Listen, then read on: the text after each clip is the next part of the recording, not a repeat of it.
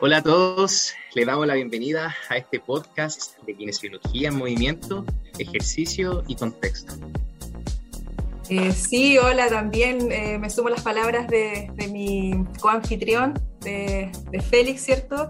Estamos en este primer capítulo, un primer capítulo de este nuevo podcast creado 20 22 y vamos a hablar acerca de algunas temáticas generales. Eh, queremos hablar de la identidad profesional, de, cómo nos vemos, de la visión que tenemos, también de la experiencia y sumándonos a estos dos grandes conceptos, que es todo el tema de los elementos contextuales, el ejercicio, que es eh, una, un desafío muy grande. Entonces, eh, queremos llevarlo a, algún cuadro clínico prevalente, que es el cuadro ¿cierto? del síndrome de dolor lumbar crónico, eh, al final del capítulo para poder también desarrollar las ideas. Entonces, eso como introducción. Sí, muchas gracias. O sea, partimos entonces con este podcast dando las gracias principalmente a, ti que estás escuchando, compartiendo con nosotros. Esperamos que este momento sea muy grato para todos nosotros que estamos acá, eh, podamos sacar harta experiencia, la verdad que sea un momento bastante grato de reflexionar sobre lo que vamos a abarcar y, y de otros que puedan salir también en el espacio, ¿ya? Así que ¿Qué opina Hilda? Te dejamos. Sí, no, queremos, queremos partir presentando a las personas que tenemos invitadas el día de hoy y darles un espacio para que cada una, ¿cierto?, pueda tomar el micrófono. Eh, tenemos a, eh, a, una kinesióloga, un kinesiólogo invitado, ¿cierto? Y tenemos a dos estudiantes, uno eh, de nivel y otra estudiante recién, el primer año de kinesiología. Así que muchas gracias a Lani y Rodrigo por acompañarnos, Carolina y Iván. Y quiero partir con la presentación tuya, Carolina, y después pasar con Iván. Y aparte que se presenten, colegas, partamos respondiendo esta pregunta de de cuál es su identidad profesional como kinesióloga y como kinesiólogo. Así que eh, te dejo, Carito, para que tú puedas partir.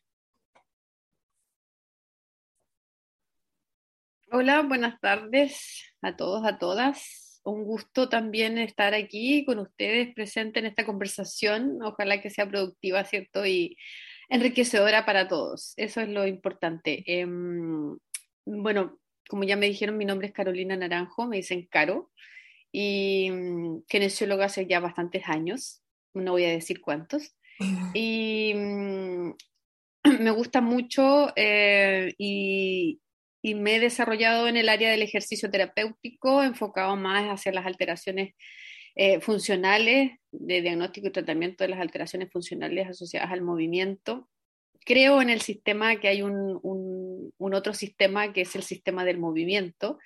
Eh, y creo también eh, mi identidad como kinesióloga, amo mi profesión en todo el amplio sentido de la palabra. Creo que eh, toda la experiencia que pudiera tener, a lo mejor podría complementar muchas cosas hacia la kinesiología, pero mm, si volvieran a ser, volvería a ser kinesióloga.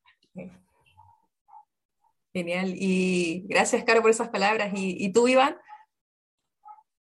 ¿Qué hago yo después de esas palabras? Ah.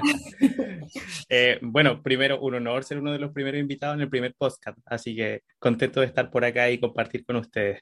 Bueno, mi nombre es Iván Cuyul, soy kinesiólogo, trabajo aquí en la Universidad Católica de Temuco, en el sur. Hoy hace mucho frío, esta semana va a haber mucho frío, menos 2, menos 3 grados en las mañanas, así que imagínense cómo está por acá. Em, bueno, ¿a quién me dedico principalmente? A la docencia. Eh, como les comenté, trabajo en la Universidad Católica de Temuco, trabajo con la línea justamente musculoesquelética con estudiantes de cuarto año.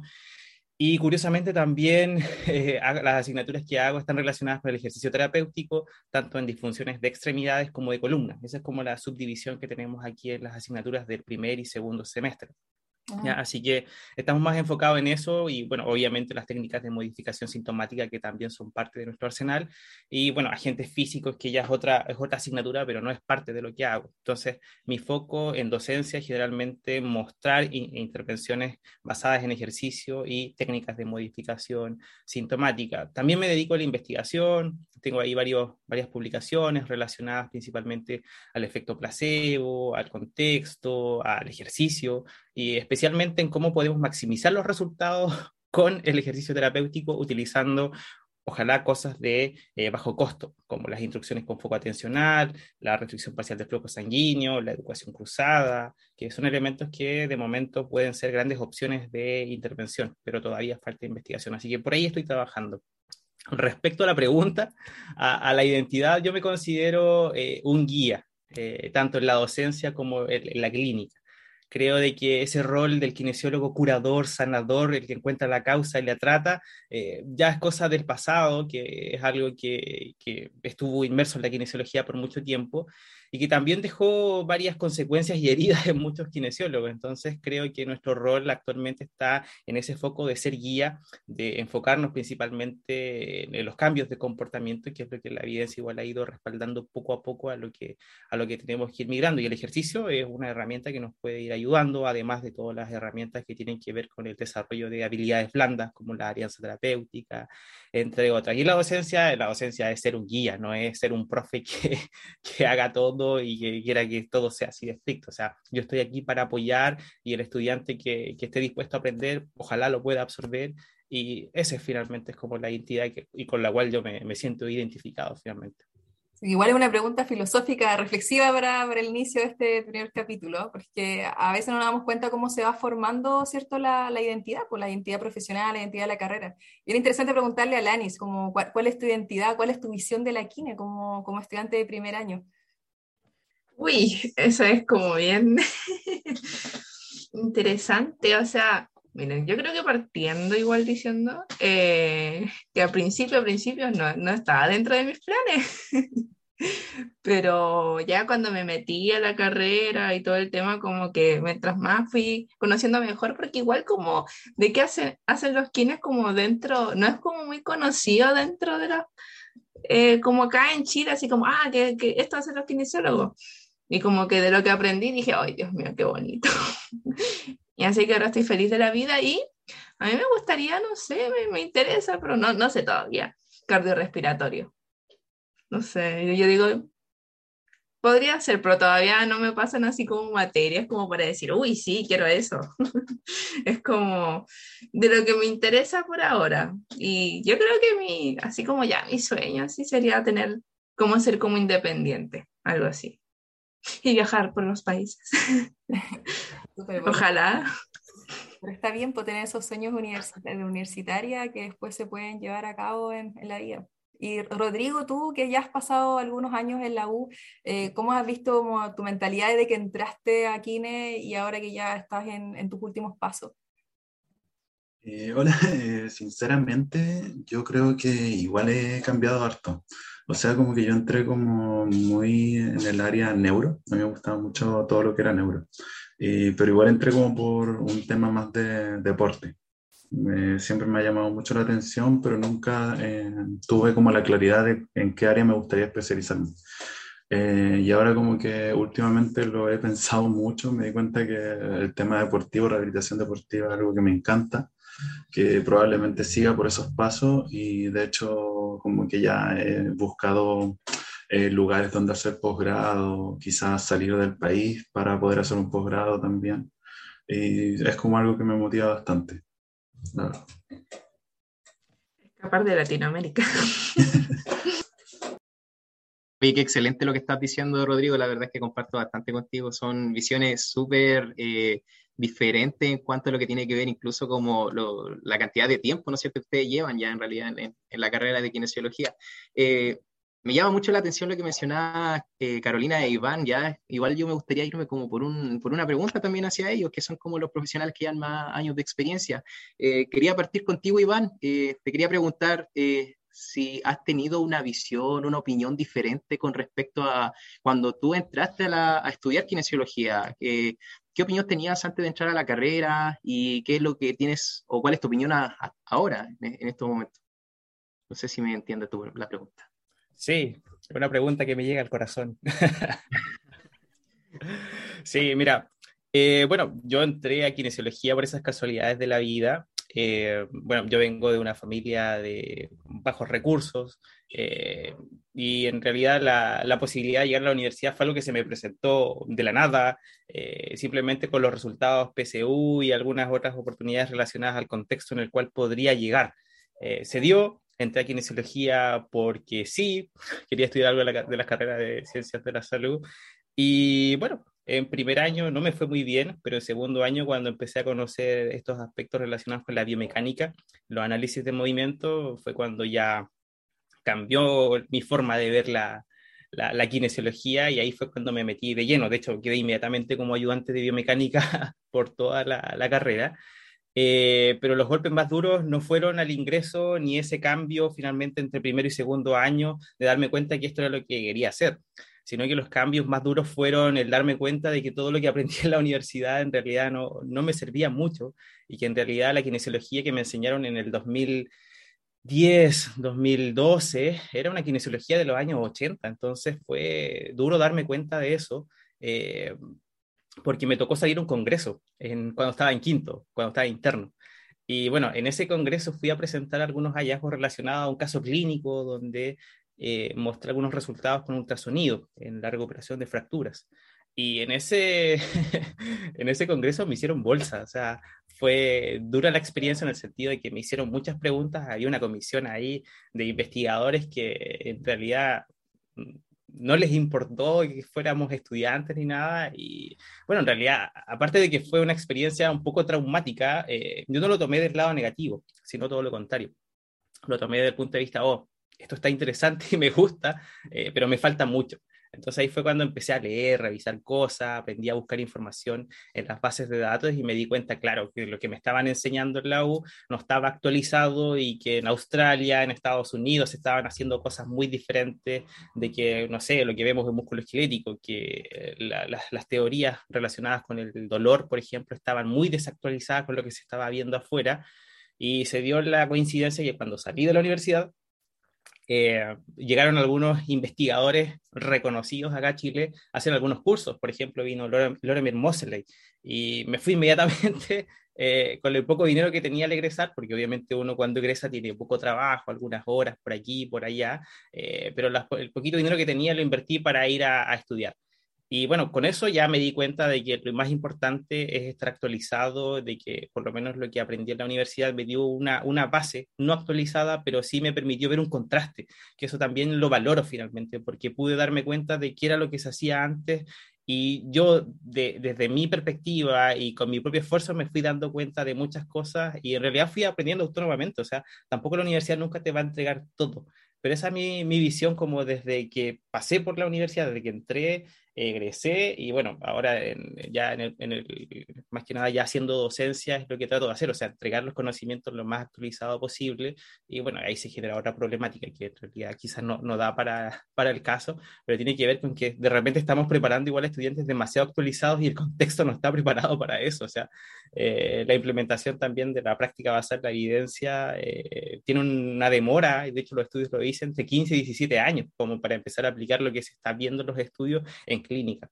Eh, y eso que se transforma en políticas públicas también demora un resto. Entonces, hay muchos contrastes, muchos detalles interesantes, eh, pero más o menos eso fue lo que me ocurrió en ese proceso. O sea, eh, como para ustedes, probablemente las cosas vayan cambiando mucho. hay quienes hay muchas cosas que todavía no se exploran, hay cosas que no tenemos muy claras, entonces puede que algunas cosas que creemos que, que, que son así, en un par de años más no lo sean. ¿ya? Y hay que considerar también de que nuestros usuarios cambian, el contexto cambia.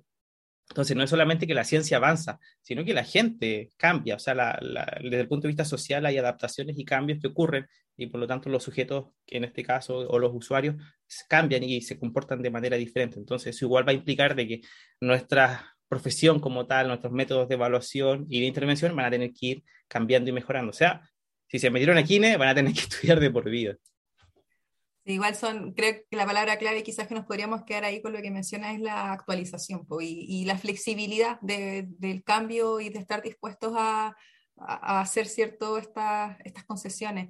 Eh, Caro, tú en base a tu experiencia, ¿cómo, ¿cómo, te ha cambiado la visión? O si es que, obviamente, yo creo que sí te ha cambiado. Eh, que nos pudieras relatar eh, en qué te estás fijando tú hoy por hoy, eh, si te cambió un poco el sistema análogo del computador inicial a, algo ya más digital. Em, sí, yo tengo, em, quiero compartir en realidad, mi, yo tengo una visión bastante crítica, pero crítica buena, creo yo, eh, de la educación en general. Y en general digo porque eh, desde que estoy en la docencia, porque yo también estoy cierto en la docencia eh, desde que se inició la carrera en la Universidad Católica del Norte, kinesiología, em, he sido bastante crítica en términos de, de, lo que hoy día creo que la kinesiología, sin perder la esencia de quienes somos, digamos, como kinesiólogas y kinesiólogos, que somos estudiosos del movimiento, y, eso lo creo firmemente. Sin embargo, creo que, em, que nos, nos, hemos quedado atrás en, en cosas que son probablemente em, el tratar de, de, hacer una carrera más integral. Eh, voy a explicar así como brevemente cuáles son mis, que yo creo que como, claro, como decía el colega, eh, probablemente nunca vamos a abarcar eh, ni vamos a ser capaces de entregar cierto eh, toda la, todo lo que se viene actualizando. Sabemos que eh, siempre lo escrito viene muy por detrás y muy, muy, tardíamente versus todos los avances cierto tecnológicos o de distintos ámbitos, pero yo creo que la kinesiología se ha quedado atrás en, en, una visión más integral eh, en relación a, por ejemplo, a estrategias de cambios de comportamiento. Como decía el colega, o sea, eh, hay cosas como, por ejemplo, que nosotros sí debiéramos estar poniendo atención, a lo mejor no en la técnica específica de algo, porque siempre he dicho lo mismo, somos, nosotros guiamos, como dice el colega, eh, y tratamos de formar, de, ayudar y de aportar en la formación, como guías, eh, pero creo que donde debiéramos guiar firmemente es en las estrategias de comportamiento, de los cambios de comportamiento. Eso quiere decir que nosotros tenemos que lograr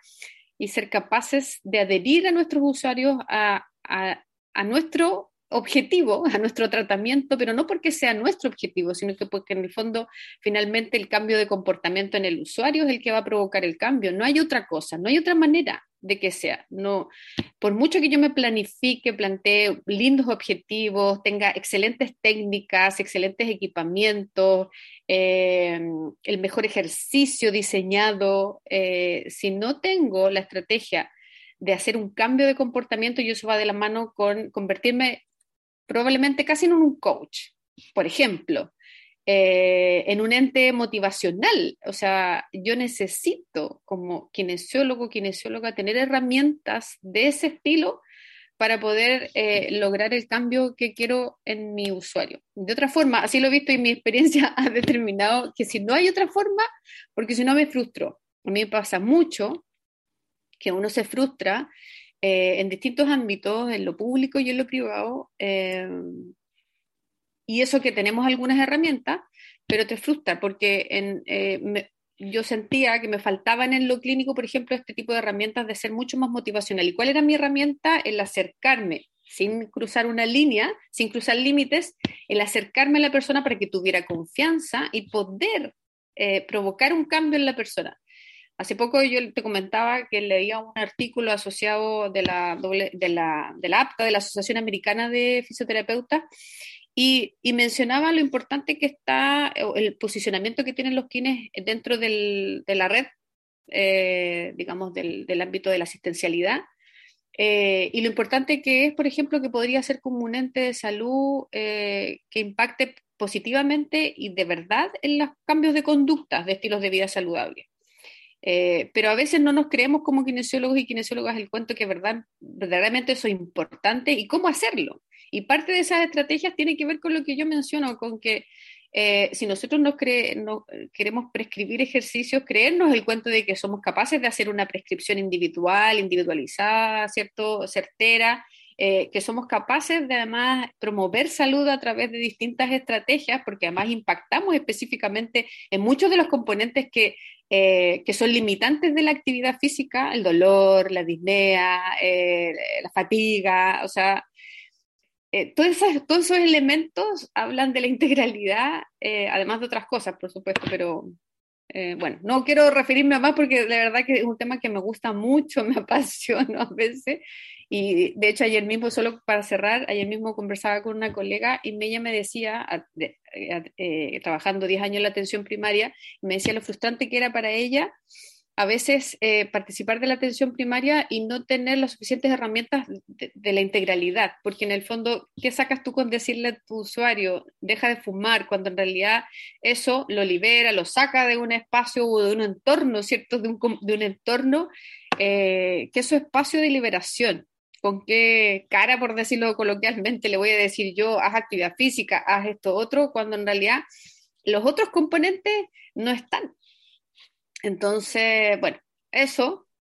Eh, también, pues como asumiendo esta necesidad y quizás la autocrítica o la, o la reflexión de, cómo nos estamos haciendo cargo desde el pregrado, desde profesionales, eh, trabajar esto, pues, y yo creo que también eso, no sé, no sé qué opinas tú, Natalia, como, como estudiante al, escuchar estos temas que invitan a esa reflexión, pues, desde la experiencia de otras, de otras colegas, una futura colega que te dice, chuta, igual a veces manda más estas habilidades conductuales tipo coach que uno también tiene que ser, porque si no hay cambio en los hábitos de la persona, como dices tú, por muy buen diseño de programa que exista, no se va a lograr un outcome eh, esperado, pues favorable. Nati, ¿quieres dar tu opinión? Eh, sí, estaba escuchando y claro, eh, son como elementos que uno quizás no vea a simple vista y que están ahí evidentes, eh, pero uno se preocupa más de hacer una prescripción correcta, lo hablo yo como estudiante. Y, y quizá eso de tener en cuenta que si yo no cambio la conducta de la persona no va a funcionar quizás nada de lo que haga, es muy importante porque quizás la persona tiene un entorno, un contexto específico que eh, lo vaya a limitar y también hay que abordar como esos temas para así eh, convencer a la persona de que en realidad eso le va a hacer bien, de que en realidad tiene que hacerlo por sí misma y que más que nada me gustó eso de, tener en cuenta el cambio de actitud como un, eje principal también para la terapia. Eso. Es potente esa, esa, esa palabra. Eh, quiero darle el, pase a, Gustavo, que, que, sí tiene una, también puede reflexionar este tema y, y tiene una, una, una pregunta ahí. Eh, sí, no, bien, muy interesante lo, que nos están conversando tanto Iván como Carolina. La verdad, por el tema de cómo se va actualizando la información hoy en día, que va a un paso muy rápido. O sea, ya lo que hoy en día, o sea, lo que hoy eh, para nosotros es algo que se puede decir como verdad, ya mañana puede que sea todo lo contrario y tanto por el tema del cómo yo como profesional voy integrando toda la información que recibo y la puedo llevar a, cabo en la clínica con el paciente, cómo lo integro, cómo yo me voy a relacionar con la persona. Y en eso eh, también el contexto de la persona es muy importante reconocerlo. Eh, yo les quería compartir un, bueno, un dicho que se está utilizando en inglés, que es elephant in the room, eh, que en español sería el elefante en la habitación o un elefante en la habitación. Eh, esta frase eh, o esta expresión es una metáfora que hace referencia a una verdad evidente que es ignorada o pasa inadvertida. también se aplicaría a un problema o un riesgo obvio que nadie quiere discutir. Eh, esto se basa en la idea de que sería imposible eh, pasar por alto la presencia de un elefante en una habitación, por las diferencias de tamaño que hay entre una persona o el espacio. Entonces, eh, las personas que están dentro de esta habitación junto con este elefante están decidiendo de por sí evitar lidiar con este problema que sería el elefante en sí.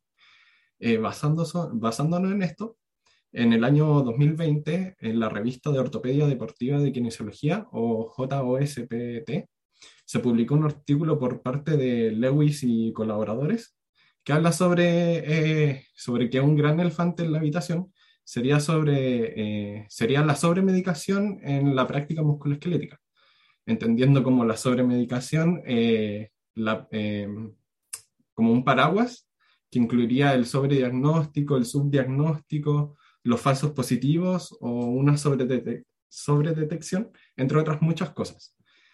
Eh, llevándolo a la práctica, sería el, eh, el sobrediagnosticar en base a hallazgos como eh, serían la imagenología y no sobre la clínica, lo que yo tengo enfrente en ese momento. bueno, a partir de todas estas frases, lo que queremos es llevar para una reflexión sobre un tema que es un gran desafío o un gran elefante en la habitación que sería el manejo del síndrome de dolor lumbar o SDL. Sí, porque gracias Gustavo, tal como explica ahí, eh, sabemos que el síndrome de dolor lumbar crónico es eh, uno de los cuadros más prevalentes, eh, si no el, que tiene mayor prevalencia.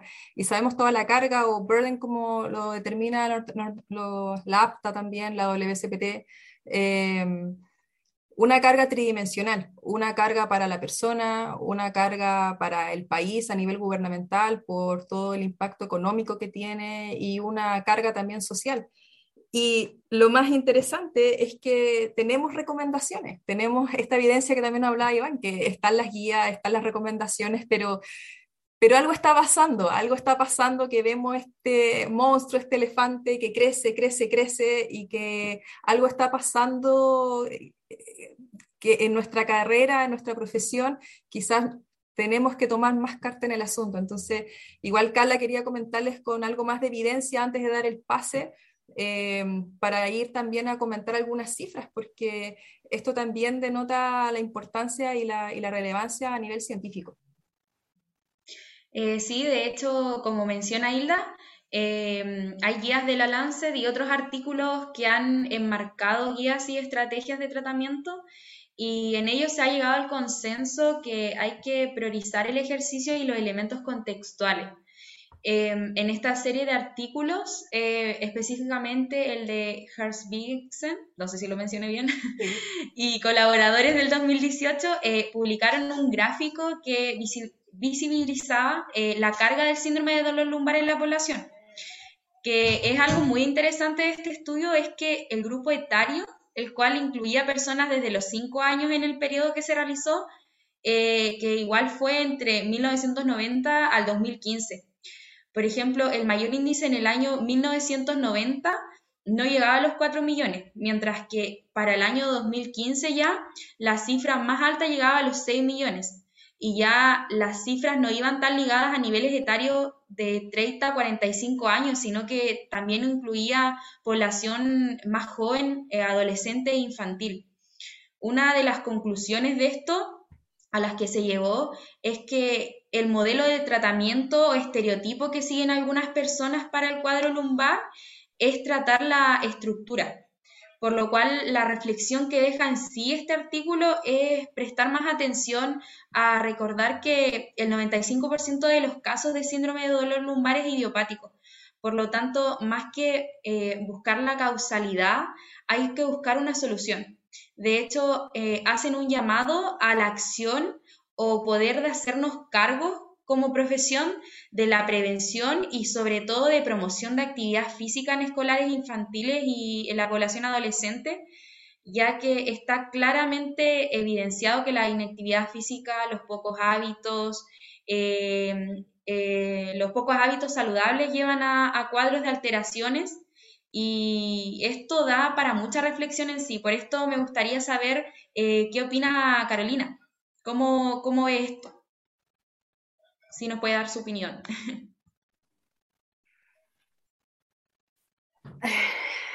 Em, uy, sí, otro tema fascinante porque eh,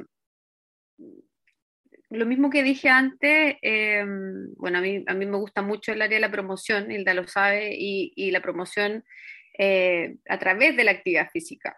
Creo que hace unos años atrás, eh, en el 2017, cuando vino, la isla se debe acordar, un profe de educación física que era doctor en ciencias de la actividad física, él promovía dentro de sus colegas, que eran eh, todos profesores de educación física, el que ellos eran, eh, ellos podían convertirse en unos gestores de salud dentro del ámbito escolar, por ejemplo, porque eran los primeros que podían pesquisar a lo mejor con alguna, algunos test simples que, eh, que de práctica rutinaria en, la, en, los, en, las escuelas podían pesquisar ciertas, eh, ciertos eh, elementos asociados con la salud. O sea, se aplicaban el test naveta, por ejemplo, ellos podían saber, de acuerdo a su condición cardiorrespiratoria, ¿cierto? tener algunos alertas y decir, oye, estos niños están teniendo una baja condición para lo esperado, por lo tanto, entonces, el área de la promoción, la verdad es que es un área que me gusta mucho. He trabajado en los últimos años con el área de promoción asociado a la actividad física en escolares. Y, vuelvo eh, a, decir esto, claro, creo que, los, que nosotros como quienes estamos en una posición eh, privilegiada en términos del abordaje que nosotros tenemos con nuestros usuarios. Eh, privilegiada, pero también al mismo tiempo frustrante, como lo dije antes, pero privilegiada porque estamos en, un, ámbito donde vemos a la persona muchas más veces, ¿cierto? Eh, de manera más regular que otro profesional del área de la salud. Por lo tanto, sí nosotros nos convertimos en un ente, pero sí tenemos que creernos que sí podemos promover salud y podemos promover salud a través de la actividad física, sabiendo que en realidad somos capaces de hacer una prescripción de ejercicio, ¿sí? Eh, individualizada eh, y además eh, atendido al, contexto de la persona. Este mismo artículo que yo les comentaba, que yo leía y que le, mencionaba a la profe Hilda, que fue uno de los que, además, en el, a propósito del Día del Kinesiólogo, el, resumí para el, el, ámbito del colegio, que me pareció interesante compartirlo, porque de verdad que, claro, en la academia a uno le permite eso, que tener algunos espacios o momentos para poder hacer estas cosas, así que eso me entretiene mucho, pero eh, lo que digo es que efectivamente creo que eh, que, la promoción de la salud es tan necesaria e importante y tomarse el rol en serio de promover salud y de además eh, poder eh, hacerlo bajo ciertos indicadores que son rutinarios para nosotros, o sea, el registrar la presión arterial, por ejemplo, el, registrar el índice de masa corporal asociado al peso para saber si hay, o, sea, o clasificar a las personas en, en su estado nutricional, eh, la dieta, por ejemplo, el también recoger alguna información relacionada con la dieta, recoger información de la calidad del sueño. El artículo hablaba también incluso de cómo influye, ¿cierto?, la calidad y la duración del sueño, por ejemplo, en nuestro eh, ámbito clínico, en nuestro quehacer. Eh, ¿Y por qué nosotros no podemos incorporar dentro de la, dentro de la rutina si vemos a la persona tantas veces y podemos ver el antes, el durante y el después? por ejemplo, y cómo eso impacta. Entonces, hay varios elementos ahí que asociados al síndrome eh, lumbar, entonces, que, son más de contexto, que son más asociados, ¿cierto?, que a la estructura y, a la función. Entonces, lo mismo pasa con la fibromialgia. Eh, hace poco también leía algo en relación a la fibromialgia. Nunca me metí a ese tema así, pero... Eh, entonces, claramente los elementos de contexto que, sean un componente integral para la kinesiología creo que son de suma importancia, porque debiéramos avanzar hacia eso, debiéramos avanzar a que esos, esos elementos de contexto sean tan importantes como, la, como lo, lo, buen técnico que pueda ser, o la buena técnica en el ámbito del ejercicio, de las técnicas kinésicas en, en, todo el, el, espectro. Entonces, porque además eso va a ayudar eh, no solamente en que nosotros consideremos el abordaje de los determinantes eh, sociales, ambientales, sino que además vamos a poder eh, impactar, y eso es lo que me, gusta mucho, vamos a poder impactar en las desigualdades de salud. Yo creo que tenemos un rol aún en las comunidades que, a las que vemos, tenemos un rol ahí importante, y eso eh, creo que nos tenemos que tomar más en serio. Ya no quiero hablar más. Es bien eh, potente el, el, mensaje también, Iván también sigue esta misma línea, le vamos a preguntar a él, quizá antes de que Evelyn eh, tenga una pregunta para, para Iván, preguntarle a un estudiante, por ejemplo, Paola, ¿tú qué te resuenan de escuchar estas palabras? Que igual es un desafío que viene también para ustedes, que son las próximas generaciones, de esto que va más allá ya de eh, rehabilitar a alguien, sino que ser un impacto en tu comunidad, o sea, igual es no es que no vaya a rehabilitar, pero también trasciende a otras aristas, que quizás antes estaba muy encuadrado todo. No sé cómo lo ves tú, Pau. Eh, sí, hola, buenas noches. Eh, la verdad me hace, me, suena mucho lo que dice Carolina y lo que he estado siguiendo constantemente la conversación y, bueno, en realidad eh, me llama mucho la atención sobre todo el tema de, la, de las herramientas que, nosotros tenemos como estudiantes.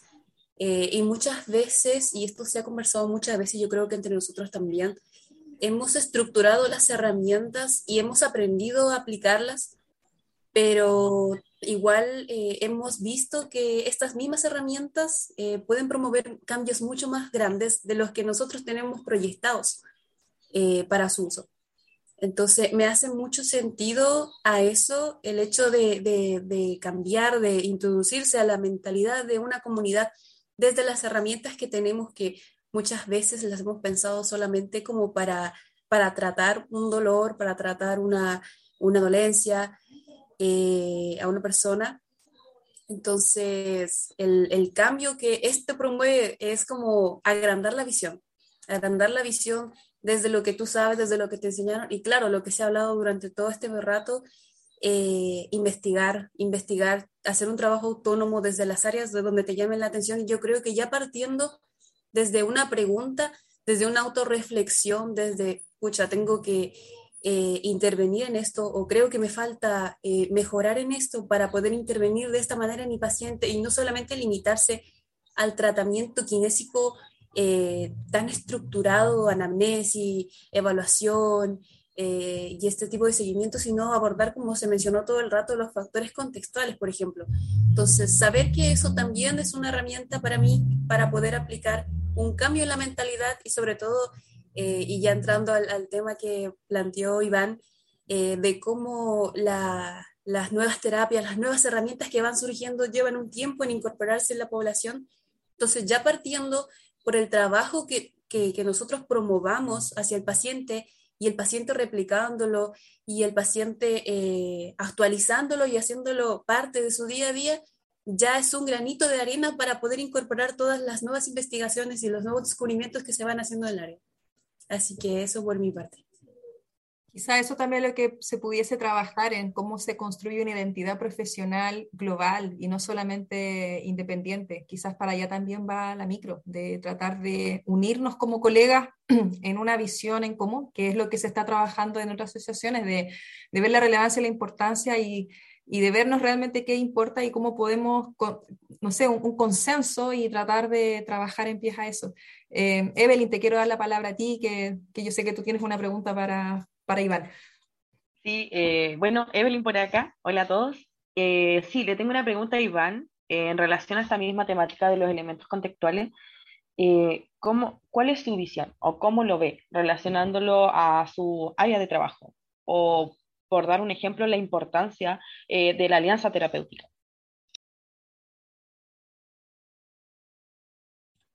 Oh, sacaste un temón. y aparte me gusta harto. Eh, bueno, coincidir también con hartas de las opiniones que comentaron anteriormente. Creo que mm, en cierta medida los marcos referenciales actuales ya están evolucionando. Por ejemplo, el modelo biopsicosocial en realidad ya no es un marco de referencia, sino de que el modelo en activo, por ejemplo, es uno de los modelos contemporáneos para lo que estamos haciendo ahora y es un modelo que integra el contexto y la persona como algo inseparable. O sea, eh, ahí estamos trabajando ahora, no en este modelo biopsicosocial segmentado.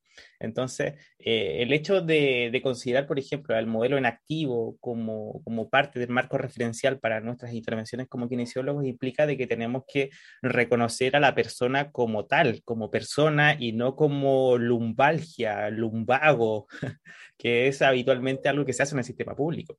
¿ya? Eh, en el privado también, o sea, etiquetar al usuario con el diagnóstico por delante de su nombre, que, eso es en realidad algo que ya no se debería hacer. Y dentro de ese mismo de esa misma forma de, visualizar o, ver lo que hacemos, eh, el conocer a una persona en un ámbito clínico no necesariamente tiene que tener grandes diferencias con conocerlo en una vida cotidiana. O sea, la escucha activa, por ejemplo, que es uno de los elementos más básicos en, en las relaciones humanas, es clave en lo que hacemos nosotros y es la base también de la alianza terapéutica. Y la alianza terapéutica como tal en investigación, por ejemplo, eh, ha demostrado de que puede mejorar la adherencia a las intervenciones con ejercicio. Ya hay estudios desde el año 2012 respecto a eso, de que la alianza terapéutica es un factor importantísimo para que los usuarios se adhieran y hagan nuestros ejercicios. ¿Ya? Entonces, eh, es clave para eso, pero además los poquitos estudios experimentales que hay han demostrado de que cuando hay kinesiólogos que pueden fomentar más alianzas terapéuticas que otros, aquellos que fomentan una mejor alianza terapéutica habitualmente consiguen resultados antes y en mayor medida, o sea, mayor analgesia, mayor función que es lo que se ha logrado ver en, los poquitos estudios que hay, que en realidad hay tres. Entonces, eh, ahí hay mucho campo por todavía seguir y la alianza terapéutica en realidad también algo de lo cual se ha cuestionado harto es si es que se nace o se hace o si es que lo puedes entrenar, si es que puedes aprender. Y sí, se puede aprender, no es algo que, que sea intrínseco a la personalidad del, del kinesiólogo. O sea, tú te puedes entrenar para fomentar una alianza terapéutica, ¿cierto? Enriquecida con, con, tus usuarios. Se puede hacer, ¿ya? No es que tengas que tener esas habilidades como de ser extrovertido, cercano, cariñoso. No, no es así. Se puede entrenar, hay ciertos elementos del lenguaje verbal y no verbal y paraverbal que se pueden manejar. De hecho, ahí aquí en la, católica nos han ayudado harto los fonoaudiólogos, especialmente en la parte de, del habla. Por ejemplo, la entonación y la velocidad del habla es algo clave y que habitualmente en la universidad nadie nos enseña. La postura, por ejemplo. Eh, y bueno, dentro de estos modelos eh, comunitarios también el posicionamiento, por ejemplo, de lo que es el ambiente, el contexto, también va a influir sobre el grado de alianza que pueda generar por la comunicación y las barreras o facilitadores que se puedan encontrar ahí. Entonces, eh, es un elemento primordial, a mí me gusta mucho. Y lo otro es que cuando hay alianza terapéutica, y esto ya viene de los estudios de psicología, habitualmente el cambio de comportamiento se facilita en cierta medida. Los estudios de, relacionados al cambio de comportamiento en psicología, cuando se relaciona con la alianza terapéutica, habitualmente los cambios de comportamiento se pueden lograr cuando hay alianza terapéutica. O sea, finalmente lo que uno puede entender de esto es que la alianza terapéutica es un insumo básico o sea, es algo que ya en las universidades debiésemos estar eh, enseñando eh, y lo más probable es que se enseñe, pero de una manera oculta eh, y a lo mejor no en la profundidad que se debería. ¿Ya? y muchos profes lo, lo, hacen, lo enseñan, o sea, a partir de su experiencia. Pero también hay teoría, también hay elementos que ya la literatura ha destacado de que se pueden hacer, se pueden manejar y tú puedes utilizar. ¿ya? eso en general, pero quisiera agregar una colita más porque me quedó gustando el tema que habían conversado de la pregunta anterior respecto al, al contexto. ¿Ya? Eh, y ahí muy bien la, la, colega Carolina conversaba respecto a nuestro rol eh, en los determinantes sociales de la salud. Eh, es clave, o sea, nosotros lo que, lo, lo que influimos solamente en el 20% de, de, la recuperación del usuario. El 80% corresponde a los determinantes sociales de la salud, donde no tenemos mucho que hacer ya directamente. Pero sí lo que podemos hacer de manera indirecta es conocer el contexto en el cual se desenvuelve mi usuario y acompañarlos en la rehabilitación en el contexto, que eso es algo que también muy poco se hace. O sea, yo le digo a mis estudiantes, ustedes tienen que pensar que el box es uno de los sets donde ustedes pueden intervenir. ¿Ya? O sea, yo les digo, no tienen que ser kinesiólogos de box, no tienen que ser kinesiólogos de, solamente de, de, del CEFAM, tienen que ser kinesiólogos que salgan allá afuera, donde el usuario tiene que caminar, donde el usuario tiene que ir a trabajar, y en realidad eso ya, por lo menos aquí, lo hemos ido probando clínicamente, también con, con mi grupo con el cual trabajamos harto en divulgación científica, el hecho de hacer la exposición en el contexto en el cual se desenvuelve el usuario generalmente mejora los resultados clínicos, especialmente yo por lo menos lo he visto harto en fibromialgia, mujeres con fibromialgia, en el sentido de que muchas de ellas tienden al aislamiento social y evitar ciertas actividades. Y yo tuve un programa de rehabilitación de, de mujeres con fibromialgia eh, y ahí siempre llegábamos al momento en el cual eh, ellas necesitan recuperar cosas que habían dejado de hacer el deporte, el ir a hacer las compras, que son cosas sencillas quizás para, para uno. Y una de las formas más simples de exposición, de generar más alianza terapéutica, es hacer esas actividades con los usuarios. Tuve dos o tres usuarios con fibromialgia que sufrían crisis de ansiedad y sentían mucho más dolor cuando tenían que ir a comprar al mall, por ejemplo. ¿Y qué fue lo que hice en las sesiones de exposición gradual?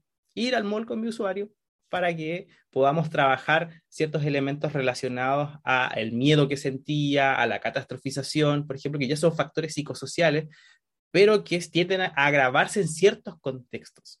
¿ya? Entonces, si el kinesiólogo no acompaña ahí, es muy difícil de que también el usuario pueda seguir las, las indicaciones que les damos, o sea, que salga a caminar, ¿cierto?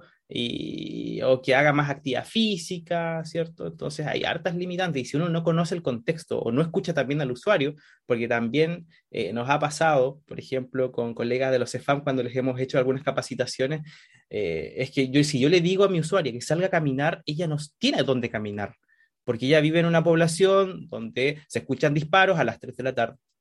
Entonces, yo no puedo darle las instrucciones usuarias de que salga a caminar para que cumpla con los 10.000 pasos, por ejemplo. Entonces, si no conocemos el contexto y somos kinesiólogos de box, vamos a seguir dando vueltas en círculo, por lo menos aquí lo que es la rehabilitación del dolor crónico o la rehabilitación del dolor lumbar. Entonces hay un llamado ahí a que salgamos de, de los boxes de atención. Hay que ser kinesiólogo de la vida real. Sí, excelente. En realidad, como decía Alanis, ¿no es cierto? Y, gracias también, Iván, por compartirnos tu opinión. Eh, interesante cómo tú la abordabas, ¿no es cierto?, con relación a la alianza terapéutica, todo esto lo que tiene que ver con los contextos, ¿no es cierto?, de cómo lo vemos. En realidad, todo apunta hacia un mensaje de un uso consciente, en realidad, de, de los factores contextuales y ya verlo desde un punto más individual, ¿no es cierto?, en cada persona. Eh, Javiera, en realidad yo quería también dar eh, saber tu opinión con respecto a lo que está opinando Iván, qué, qué opinas al respecto de esto de lo que estamos hablando en relación a la falta o la parte de estos elementos para poder facilitar los cambios en ellos. ¿Qué, ¿Tiene alguna opinión con respecto a ello? Sí, hola, buenas noches. Eh, sí, en relación a los factores eh, contextuales, eh, hay mucha evidencia, ¿cierto? Que estos tienen un, un impacto, que generan efectos eh, negativos o positivos en los pacientes, que esto eh, conocido como efectos nocebo eh, o placebo. Y a pesar de esta evidencia, em, es quizás poco común verlo en la clínica, aplicarlo. Em, sí, Iván nos está comentando, ¿cierto?, de acerca de cómo lo ha vivido él desde su experiencia. Y yo quisiera preguntarle, Iván, Em, eh, lo mismo desde su experiencia, eh, ¿qué factores eh, contextuales ha podido ver que tienen más influencia en la clínica con los pacientes?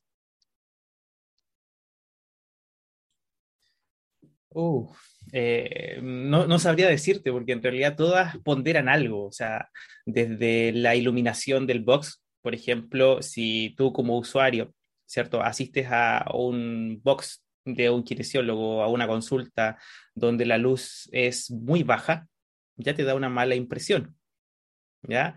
O eh, no vas a poder ver ciertas cosas de muy buena manera. Si el lugar no está limpio, también, ¿ya? Si el lugar es frío, también te va a causar una mala impresión o no vas a estar cómodo o cómoda, ¿ya? Pero por otro lado, el cómo se comporta el kinesiólogo ya que tiene que ver con lo relacional, también va a influir mucho. ¿ya? Eh, se dice clínicamente que una de las cosas más importantes, pero también otros estudios han dicho de que en realidad depende mucho del usuario, o sea, de la perspectiva, a lo cual en realidad le importa. A algunos usuarios les interesa de que eh, el box sea cómodo, calentito, limpio, pero a otros les interesa más la relación o el vínculo con el kinesiólogo. A otros les interesa más el, el aparataje, la tecnología, ¿ya? Eh, entonces, igual las expectativas de los usuarios van variando. Entonces, dependiendo de la expectativa, puede que un factor sea más importante que el otro pero el kinesiólogo también debiese resguardar eso previamente, o sea, este tema de la temperatura, el color de las paredes, que existan pinturas, ¿cierto? O cuadros con, mensajes motivadores, ya, eso la literatura lo ha validado, que hayan plantas también en, las clínicas, en las consultas, por ejemplo, las ornamentas, eh, también han mostrado generar un efecto positivo en, en nuestros usuarios. Folletos que no sean revistas, por ejemplo, de cosas o diarios, sino que sea material que ayude a los usuarios. ¿Ya? Y que tenga un propósito, también son elementos que se podrían considerar, ¿ya? Eh, pero por otro lado también está la vestimenta del clínico, por ejemplo. O sea, si yo ando con mi delantal, si es que ocupo delantal eh, arrugado, ya algún usuario le va a llamar la atención y va a decir, oh, no se preocupa de su ropa. ¿Se preocupará de mí? ¿Ya? Eso a ese nivel. Ya, lo mismo con la higiene.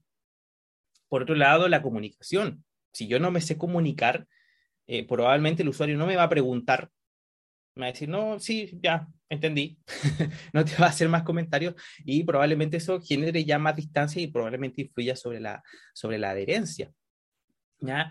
Pero por otro lado, como les comentaba, los equipos también influyen. Si tenemos un equipo antiguo en mal estado, a lo mejor parchado por ahí con algunos arreglos, también da una mala impresión y una expectativa más negativa que positiva. Por lo tanto, la respuesta relacionada al placebo va a ser mucho menor.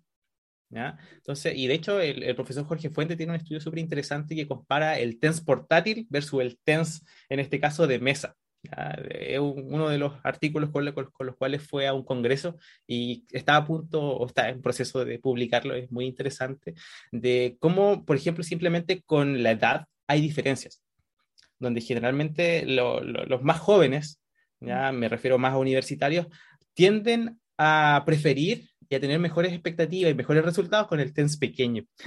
y la gente que es mayor tiende a tener la idea de que mientras el equipo sea más grande, ¿cierto? Eh, mejor. Entonces, si se dan cuenta, ahí ya simplemente con la apariencia de lo que estamos utilizando como intervención, ya hay diferencias, ¿ya? Entonces, por ahí, con los factores contextuales, yo no me podría casar con ninguno, finalmente. O sea, todo importa, pero muchos y algunos son manejables más rápidamente que otros, ¿ya? Eso sí. entonces, como más que nada como aprendizaje quizás para ustedes, eh, manipulen todo lo que ustedes eh, puedan rápidamente eh, y después los otros factores que tienen que ver con, con, la alianza terapéutica, la comunicación verbal, no verbal, comenzarlos a entrenar, porque realmente que ayuda mucho. La escucha activa es algo básico, pero mucha gente o muchos muchos profesionales no la saben utilizar. ¿ya?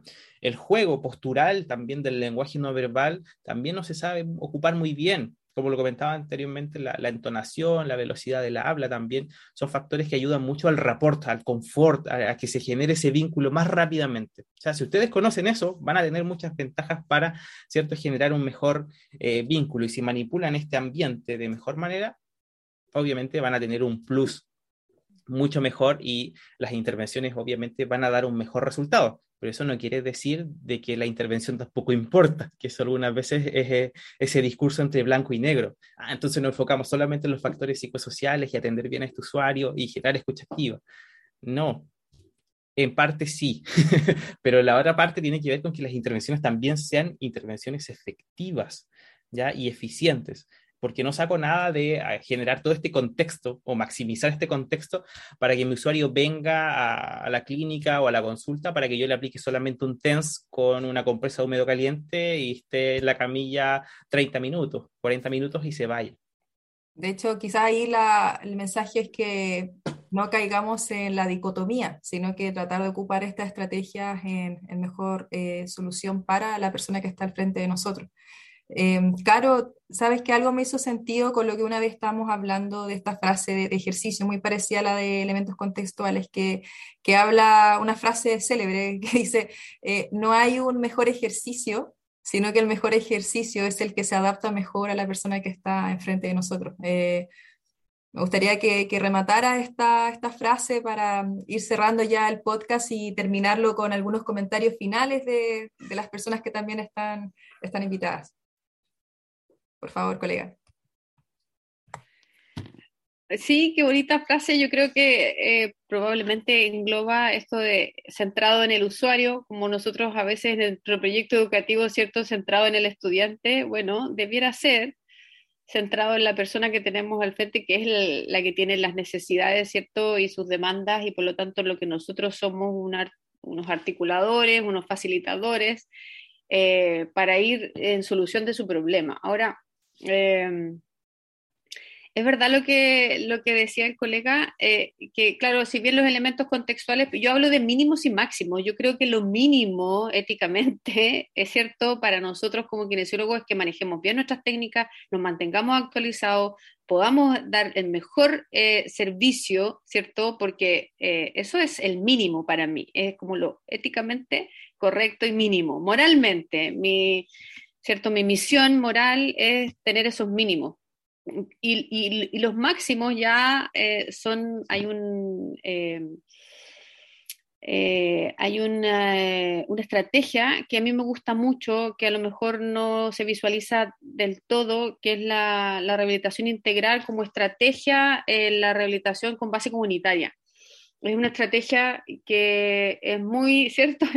me hace así, es muy digamos, conceptualmente es tan perfecta, creo yo, eh, y de hecho tuvimos colegas trabajando en eso con una experiencia eh, como terapeutas eh, sin, y, de esta, y de esta alianza además terapéutica entre varios profesionales tratando de resolver cierto un problema y no otorgando una prestación, Yo creo que nos hemos convertido en el ámbito de la salud en prestadores de servicios y no en solucionadores de problemas. Yo creo que debiéramos convertirnos en un solucionador de, del contexto del, del problema, eh, ¿cierto?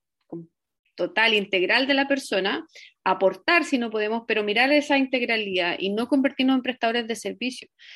Eh, y, yo creo que por ahí tenemos a lo mejor un desafío interesante, pero eh, creo que la frase que tú dijiste resume eso, que nos tenemos que centrar en el usuario y eso resume el que tenemos que considerar el contexto y el mínimo para nosotros como kinesiólogas y kinesiólogos es mantenernos al día actualizados y dar lo mejor que podamos, ¿cierto?, en un contexto y, y de acuerdo a las necesidades de la persona que tenemos al frente.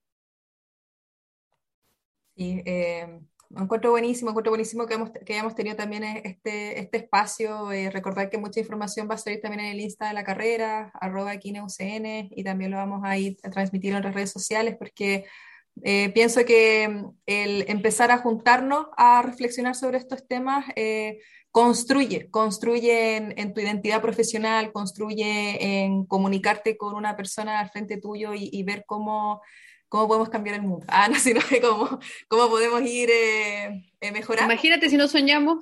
Claro.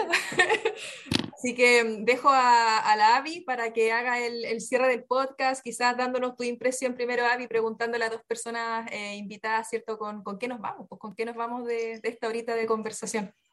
Claro, sí, empezando a cerrar este interesante conversatorio, este podcast, este capítulo, este primer capítulo que espero que sean más. Eh, que no queremos ir sin antes cerrar con, con una de nuestras participantes, eh, Alanis. ¿Qué te vas después de esta sesión? ¿Qué reflexión o qué opinión tienes aparte de esto? Uy, yo la verdad me encuentro como súper interesante todo lo que se estuvo conversando, si bien yo estoy, a comparación de ustedes, estoy chiquita, muy chiquita, pero igual es algo como que se me, más o menos se me ha, se ha tocado en cierta, especialmente en Intro que es sobre la importancia igual como de que como uno como kinesiólogo no simplemente, ah, usted tiene que hacer esto, ya, listo, váyase. Es algo más allá. Y para tener, un, tener así tratamientos efectivos, eh, no basta simplemente conociendo así como del cuerpo humano, como igual decía, encontré muy interesante lo que dijo eh, Iván sobre de que iban con los pacientes a, así como que hacían, es como de ser kinesiólogo de la vida real, porque, claro, eh, finalmente son. Eh, el tema como de los kinesiólogos es como mejorar la vida de las personas, su vida cotidiana. Y para saber hacer eso, hay que saber cómo es su vida cotidiana, cómo es su vida, cómo es su contexto. Y eso realmente, lo, de hecho, por eso es una de las razones por la cual encuentro tan interesante la kinesiología, porque es como que como que trata irse como más adentro de lo que hay. No es como, ah, usted tiene esto, tiene esta enfermedad, ya tómese eso, váyase. Es como más, más al hueso. Igual interesante también, eh, como que igual puede más o menos eh, del mensaje que daban, es como también el tema psicológico, de cómo saber llegar a las personas, porque claro, puedes tener todo así el mejor equipo y todo este tema, pero si uno no sabe llegar a las personas, uno no sabe cómo convencer a ese viejito de que haga su ejercicio, cosas así, no sirve de nada. Y muchas se necesitan, ahora como que tomemos aún más conciencia de las muchas cosas, herramientas que se necesitan para dar un, un buen, una buena atención. Y como que ya hasta como que me fue reflexionando de cómo me gustaría hacer mi camino. Quizás debería ir al fonoaudiólogo. cosas así, pero no, muy interesante. Fue, estoy chiquita, pero me gusta observar, ser espectadora de estas personas profesionales, personas más avanzadas, me gusta harto. Igual muchas... Va a ser, va a ser un, largo, un largo camino que vas a tener que mm. recorrer, pero esperamos lo puedas conseguir con mucho éxito porque de verdad que es una carrera muy preciosa. Y para ir finalizando, eh, nuestro compañero Rodrigo, ¿tú qué esperas que, la población reconozca de la kinesiología? Eh, yo sinceramente creo que es importante eh, que la población entienda por parte de la kinesiología, es que nosotros como kinesiólogos les vamos a poder dar herramientas eh, con las cuales vamos a producir a través del movimiento diferentes cambios. Y este cambio también va a generar una cura, una cura para la persona, para que mm, eh, los años de vida tengan vida, por así decirlo. El movimiento, la funcionalidad, eh, sea una persona, por así decirlo, eh, completamente o óptimamente funcional y eso a su vez va a mejorar su calidad de vida. Eh, también que, que, la población entienda que cuando ella llega con un dolor, nosotros vamos a tener claro que ese dolor es real, que vamos a tener el respeto por aquello y que, que por eso mismo en cualquier rehabilitación vamos a ser eh, capaz de, de, tratarlos con respeto y en serio. una vez leí una frase que decía que había que tratar a los, eh, a los pacientes en serio y no en serie porque muchas veces se daban series de repetición del ejercicio sin tener esa individualidad de cada, de cada paciente. Y también había leído una frase que decía que no hay como un, una mejor felicidad que cuando se libera una persona del dolor. Y finalmente eso es lo que nosotros vamos a tratar de, de otorgar a la persona, darle las herramientas, ser un, un agente, por así decirlo, que, que va a ayudar a que esa persona llegue a su meta y también muy importante el hecho de que ya sea en una rehabilitación o en cualquier otra cosa de la vida, eh, no es necesario tener eh, participación previa o, o, el ser grande para poder empezar, pero si tú empiezas probablemente vas a terminar siendo grande. Con eso quería terminar. Muchas gracias por la invitación. Y muchas gracias a ti, Rodrigo, en realidad, y gracias a todos, en realidad, los que están aquí presentes. Eh, también dándole las gracias, ¿no es cierto?, a todas las personas que lleguen a escuchar esto eh, a cualquier hora del día, en cualquier momento de su día a día. Así que lo agradecemos mucho por quedarse hasta el final de nosotros. Nos vamos con esta entonces reflexión de todo. Y recuerden seguirnos en nuestras redes sociales. Entonces, este no va a ser el último podcast, así que ya tenemos más capítulos pronto. Eh, esperamos también que lo podamos compartir con ustedes. Esto es Kinesiología en Movimiento ejercicio de contexto y nos vamos todos con un abrazo cálido y un enorme saludo. Muchas gracias a todos. Gracias. Chao, cuídense todos.